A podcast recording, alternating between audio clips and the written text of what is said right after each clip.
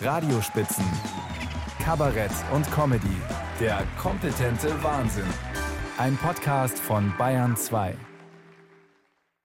Does the Dog Die? Das klingt nach Stabreim, vielleicht auch ein bisschen nach Kinderlied, ist aber in Wahrheit eine App, die im Moment wieder mal durch die Decke geht.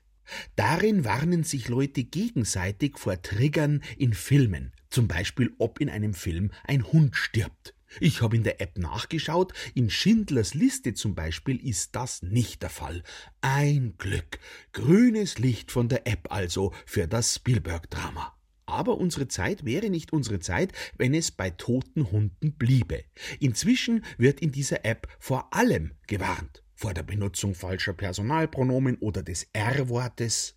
Ich habe selber nachschauen müssen, was da wieder gemeint ist. R wie Rasse ist gemeint vor Alkohol und Drogen sowieso, aber auch davor, wenn in einem Film verraten wird, dass es den Nikolaus in echt nicht gibt. Is Santa spoiled? heißt das in der App. Damit ist diese App schon wieder so ein Fall, wo man als Kabarettist einfach sagen muss, das fällt dir am Schreibtisch nicht ein. Oder anders gesagt, wer macht hier Kabarett? Andererseits erlebt es sich ein bisschen leichter, wenn man sich mit Realitäten hin und wieder einfach abfindet. Heute wird eben vor allem gewarnt. Wir haben doch einen Lauterbach noch im Ohr. Ich kann nur warnen, damit hinterher ja keiner sagen kann, warum hat mich keiner gewarnt. Ich warne also auch. Dieser Beitrag hier könnte in zwei Minuten zu Ende sein. Bis dahin können noch vorkommen Politik, Minderheiten, Humor, ganz gefährlich, nicht gegenderte Textpassagen, sehr wahrscheinlich und womöglich Alkohol und Schimpfworte. Aber ich kann Sie beruhigen, Hund wird bis dahin keiner sterben in meinem Text. Dafür warne ich vor Abnutzungseffekten. Wenn man andauernd vor allem gewarnt wird, sagt der intelligente Mensch irgendwann, Achtung, jetzt kommt ein nicht vegan sensibler Ausdruck, er sagt, mir wurscht. Bei den Wetterwarnungen ist dieser Effekt inzwischen zu spüren.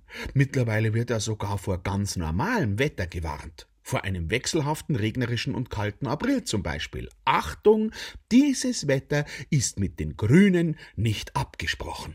Der Bayer hingegen nimmt das Aprilwetter gelassen und sagt einfach Ja, Mai. Und damit warnt er nicht vor einem womöglich genauso verregneten Wonnemonat. Nein, er nimmt's einfach, wie's kommt. Und nichts ist gefährlicher als das, weil wer gelassen ist, der kann frei denken. Im Angstmodus hingegen ist man maximal steuerbar. Da liegt doch der Hund begraben. Ja, jetzt ist mir in diesem Text doch noch ein Tier verreckt.